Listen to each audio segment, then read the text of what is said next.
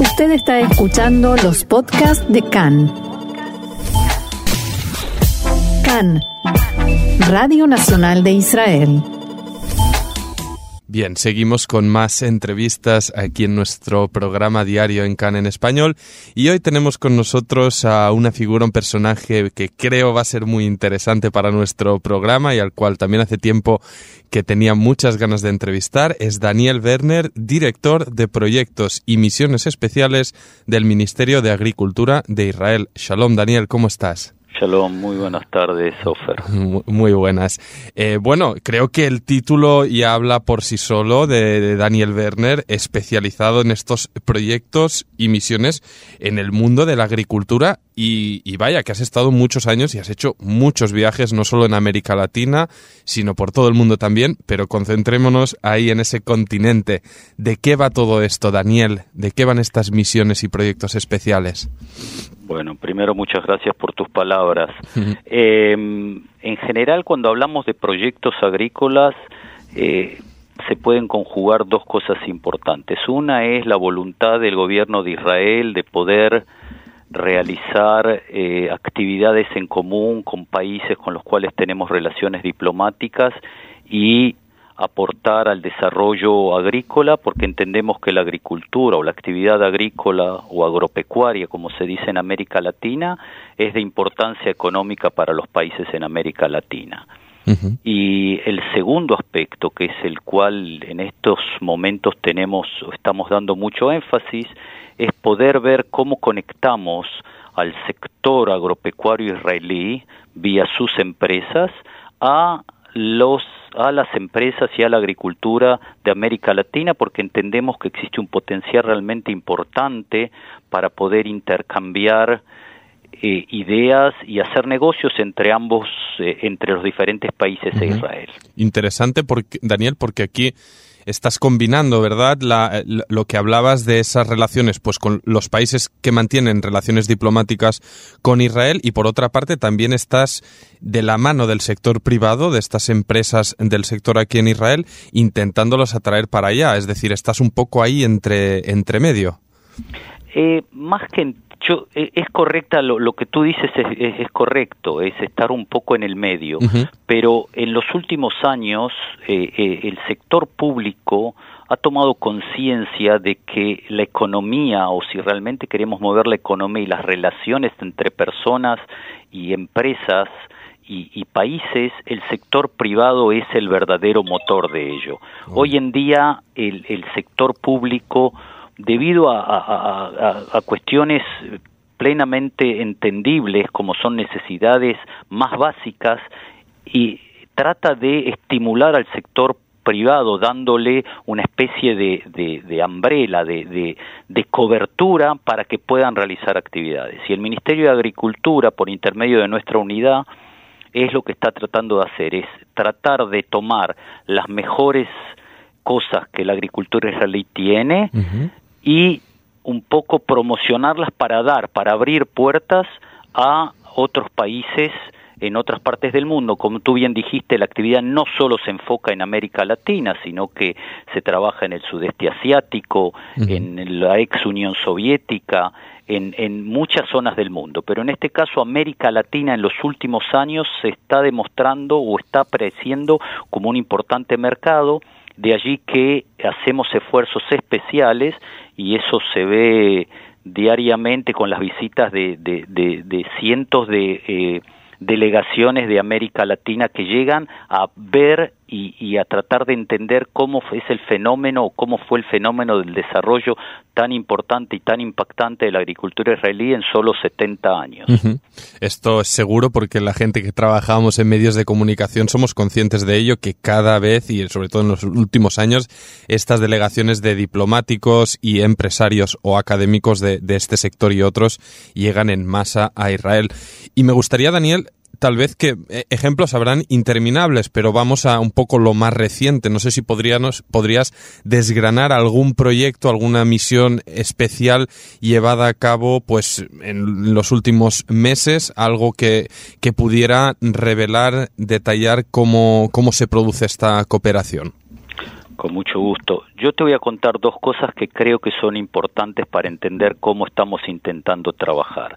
Creemos que hay dos niveles. Eh, el nivel que tú mencionaste que es de los límites de Israel hacia el exterior, que son los viajes de nuestros expertos a diferentes partes del mundo, a tratar de eh, er, o a tratar de dar o participar en actividades eh, en los respectivos países que lo solicitan y otra es de las de, de, de los límites de Israel hacia hacia dentro.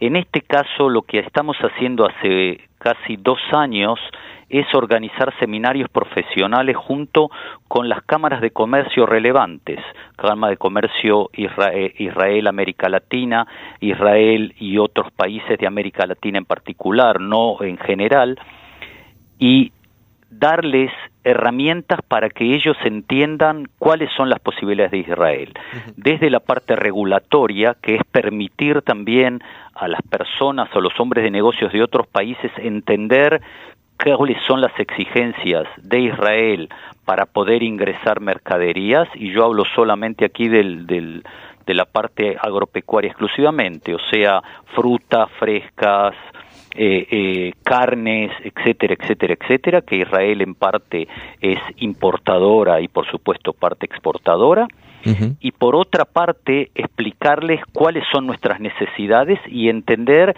qué son las necesidades de ellos. Eso es un aspecto. El otro aspecto que tuvo mucho éxito y que participaron prácticamente todos los agregados económicos y muchos embajadores y, cónsules de, las embajadas de países latinoamericanos aquí en Israel fue en el tema de agrotecnologías.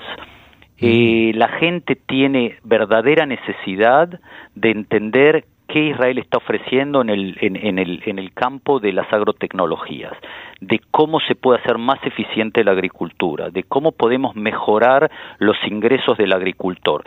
Y esto no solo se limita a la agricultura en gran escala, sino que estamos hablando también de tratar de dar soluciones a lo que en América Latina es muy importante, que es la agricultura familiar. Israel ha acumulado una importante experiencia desde la creación del Estado hasta, hasta hoy en día en formas de asociación de productores para mejorar la, eficiencia en el uso de los recursos que hoy en día empiezan a ser limitados en todas partes del mundo. Lo que hace unos años era limitante para nosotros, como es el agua y la tierra, hoy en día es limitante también para eh, es factor limitante también para muchos países de América Latina. El cambio climático está generando cambios en, en, las épocas de lluvia, cambios en la cantidad de lluvia, aumentos de temperatura, cosas que son que, que, realmente eh, eh, dificultan lo que conocíamos como agricultura tradicional. Y no hay otro remedio que empezar a buscar alternativas. Israel no diría gracias, pero en función de dónde estamos y lo que hicimos hasta ahora, pudimos acumular experiencia y eso es lo que nosotros hoy en día ponemos sobre la mesa cuando estamos diciendo que ofrecemos cooperar, cooperar con países eh, eh, con países en América Latina. Ok, y, bueno, la verdad que hay mucho aquí donde, donde tratar. Daniel, una, una pregunta que me venía a la cabeza, hablabas de, al inicio de la entrevista, es de que Israel coopera con países, obviamente, con los que mantiene ah, relaciones diplomáticas. No sé si los cambiantes panoramas políticos afectan de, de, algún modo al trabajo que hacéis desde el Ministerio de Agricultura. Pongo, por ejemplo, ahora me viene a la cabeza Argentina, donde cambió el gobierno, y ni más ni menos aquí en Israel, donde ya sabemos todos que tenemos unas terceras elecciones a la vuelta de la esquina y la situación política es incierta, por no decir que estamos bloqueados. No sé si esto afecta de un modo u otro a, a vuestra actividad. Bueno, eh, vamos a separar las cosas en dos nuevamente. Vamos a hablar primero de lo último que señalaste, el hecho de que no haya, que estemos con un gobierno de transición sin lugar a duda tiene influencia en los, en, en, en, los presupuestos. Hasta que no haya gobierno, no va a haber autorización de presupuestos y por lo tanto eso nos limita. Pero justamente el pensamiento de antemano que tuvimos de comenzar a facilitar el trabajo o alentar, mejor dicho, es alentar el trabajo junto con el sector privado, eso nos permite seguir trabajando y poder mantener un ritmo de trabajo que eh, eh, que dé continuidad a lo que hacemos. El trabajo a nivel internacional es un trabajo de, de largo aliento que exige mucho, mucho trabajo porque hay muchos factores que hay que tener en cuenta, cambios, como tú dices, de gobiernos en otros países, situaciones determinadas, inclusive eh, el hecho de que cuando aquí es invierno, allí es verano. Inclusive eso tiene influencia para saber cuándo podemos qué podemos hacer, cuándo es correcto hacerlo. O sea que sin duda alguna el haber empezado a trabajar con tiempo sobre lo que estamos trabajando, con la filosofía con la que estamos trabajando, nos ayudó, a pesar de las dificultades que existen hoy en día, que son las dificultades propias de una democracia, eh, eh, tratar de avanzar. En lo que, en el segundo aspecto, que son los cambios de gobierno y, y los cambios de políticas de cooperación, con otros países, debo mencionar nuevamente el sector privado. El sector privado lo que quiere hacer es negocios. Y negocios muchas veces están por encima de políticas. Ahora, por, no, decir siempre. Por no decir siempre, eso lo agregaste vos, no. No, pero pero hay que reconocer que los hombres de negocios, businessmen, ellos tratan de sobreponerse a las dificultades que existen en forma natural entre gobiernos, políticas de gobiernos, y tratan de llevar a cabo sus relaciones sobre una base que es una base, yo no diría objetiva, pero es una base clara que no tiene en cuenta los factores de los que estás mencionando. Y por lo tanto, si nosotros trabajamos o alentamos ese tipo de trabajo, si estamos logrando que tecnologías israelíes alcancen esos mercados y que los hombres de negocios y los agricultores de países como Argentina, Uruguay, Chile, Colombia, México, Panamá, Costa Rica se interesen por nuestras tecnologías, vamos a tener asegurado siempre un puente de comunicación entre ambos, entre los países relevantes. Y yo creo que eh, eh, en este mundo, en el mundo cambiante en el que vivimos, y la agricultura no escapa de esos cambios, sí, inclusive se ve muy afectada por todo lo que mencionamos anteriormente, como cambio climático, aumento de temperatura, que son fenómenos comunes a todo el mundo. No se diferencia qué ideología tienes, qué color de piel y qué religión. Entonces todo es un poco ayuda, entre comillas, a poder seguir trabajando a pesar de las situaciones que existen. Sin lugar a duda, cuando hay problemas económicos fuertes, eso no se puede negar, repercute en eh, el flujo de, de, trabajo y en el flujo de negocios que se puede hacer. Pero eh, todo uno, uno confía en que las cosas se estabilicen y se pueden llegar a actividades a lo largo del tiempo que nos permitan, eh, eh, el, como dije antes, el flujo continuo de trabajo y el flujo continuo de tecnologías. Israel hoy en día está, está muy enfocado en, en tecnologías que permiten eh, ahorrar dinero, que permiten acortar tiempos, variedades resistentes a la problemática existente casi en todos los en, casi todos los países de América Latina y por lo tanto tenemos mucho lugar todavía mucho lugar de trabajo y tenemos muchas posibilidades de, incrementar el volumen de, trabajo con eh, los agricultores, con los hombres de negocio de la agricultura de América Latina. Y, una, una última, nada, mini preguntita antes, que me queda un, minutito ya casi. ¿Crees que es el mejor momento de la historia en el sector agrícola israelí en lo referente a estas relaciones pues con otros países, en este caso con los países de América Latina? No, no creo que sea el mejor. El mejor es, es el que está por venir. Esas son palabras de un optimista. Me gustó.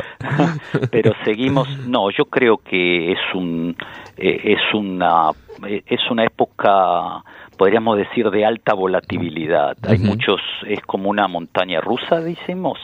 Sí, como un como una montaña rusa en donde las cosas suben y bajan a mucha velocidad porque el mercado internacional está así, no hay una real estabilidad y muchas cosas influencian sobre la agricultura, el crecimiento de la población, alta demanda y cambian los precios y, el mercado entran todo el tiempo nuevos nuevos actores en el mercado.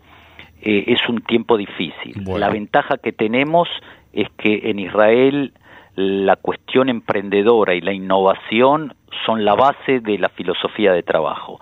Y eso nos permite siempre estar buscando alternativas y yo creo que eso es lo que está manteniendo hoy en día a la agricultura israelí todavía en el lugar en donde está, o sea que la gente sigue mirando a Israel como foco de inspiración en términos o en términos de agricultura, y de eficiencia de trabajo. Buenísimo. Pues nada, Daniel, estaría hablando contigo un montón más, pero se me termina el tiempo, así que te mando, primero te agradezco, te mando un fuerte saludo desde aquí los estudios de Cannes y hasta la próxima, estaremos en contacto. Te agradezco y para todo lo que necesiten siempre a vuestra disposición. Muchas gracias. Un gran abrazo. Chao, chao. y nosotros seguimos aquí adelante en Cannes en español.